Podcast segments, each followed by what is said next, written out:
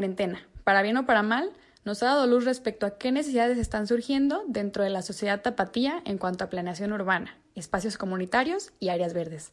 Desde dos puntos opuestos de la ciudad, diferentes personajes de la ciudad abogan por una zona metropolitana de Guadalajara más verde.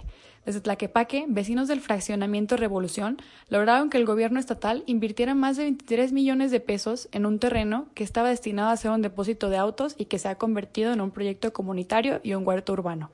Por otro lado, Juan Palomar, en su columna del 27 de agosto en El Informador titulada ¿Cómo de veras se pueden lograr los Colomos 3? 50 hectáreas nuevas, hace una propuesta muy interesante para recuperar y lograr este espacio que ha sido un proyecto fallido del gobierno desde hace tiempo.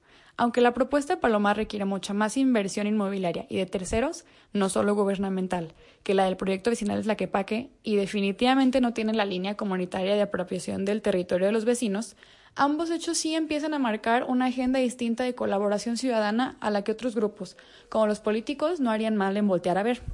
Incluso según el biólogo ambiental e investigador del Centro de Desarrollo Sustentable de la Universidad de Concepción de Chile, Francisco de la Barrera, a partir del distanciamiento social, asegura respecto a las áreas verdes que vamos a tener que repensar cuál es nuestra relación con esos espacios y que definitivamente les vamos a dar más importancia. No solamente los pequeños pedacitos verdes en las banquetas, no, sino importancia a plazas y a parques en donde todos podamos encontrarnos. Tanto los vecinos de Tlaquepaque como Juan Palomar nos están dando la pauta para que los demás nos pongamos a valorizar no solo los espacios verdes, sino nuestra propia participación social alrededor de ellos también. Soy Naz Luján para 380 GDL.